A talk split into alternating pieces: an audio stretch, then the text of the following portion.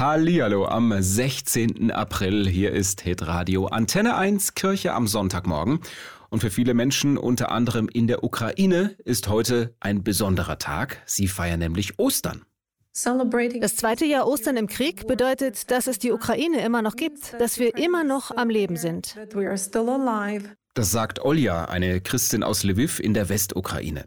Zusammen mit orthodoxen Christen in aller Welt feiert sie heute Ostern, eine Woche nach unserem Osterfest, hat mit dem Kalender zu tun, auf den sich die orthodoxe Kirche beruft. Und uns hat Olja ein bisschen erzählt, was für sie Ostern bedeutet. Für ukrainische orthodoxe Christen ist Ostern ein großer Tag.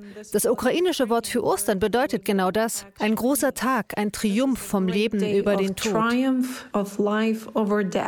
In den 40 Tagen vor Ostern fasten viele orthodoxe Christen. In dieser Zeit verzichten sie zum Beispiel auf Feste wie Hochzeiten oder Geburtstage oder auch auf laute Musik und manche Lebensmittel.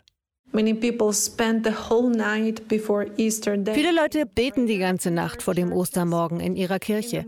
Nach dem festlichen Ostergottesdienst gibt es dann ein Essen mit der ganzen Familie. Schon zum zweiten Mal feiern die orthodoxen Christen auch in der Ukraine das Osterfest jetzt im Krieg. Von der Osterhoffnung spürt Olja trotzdem etwas. Natürlich, es gibt Momente, in denen mir die Hoffnung schwerfällt. Besonders wenn Menschen, die ich kenne, in diesem Krieg sterben oder verletzt werden. Aber die Hoffnungslosigkeit geht meistens schnell vorbei, weil Gott mich erinnert, dass er mich liebt und bei mir ist.